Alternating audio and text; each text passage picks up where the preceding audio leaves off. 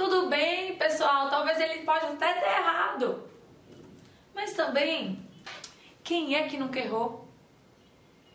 Nós vamos vivendo nessa vida, nesse mundão, sendo vítimas de outras vítimas. E nós temos que entender o próximo. Nós temos que entender que as nossas reações têm mais a ver com as dores do nosso passado do que com os acontecimentos de fato. Olha só, uma criança, por exemplo, uma criança que o pai gritava muito com ela na infância, quando ela era criança. Quando chegar nos dias atuais, se alguém falar um pouco mais alto com ela, ela pode ter um reflexo super exagerado.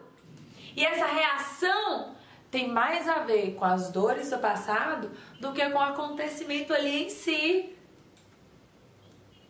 Vamos começar a ter empatia, amigos. Todo mundo tá aqui nessa vida para ser feliz.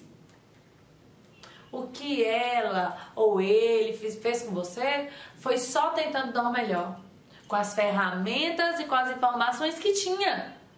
Tenha certeza disso.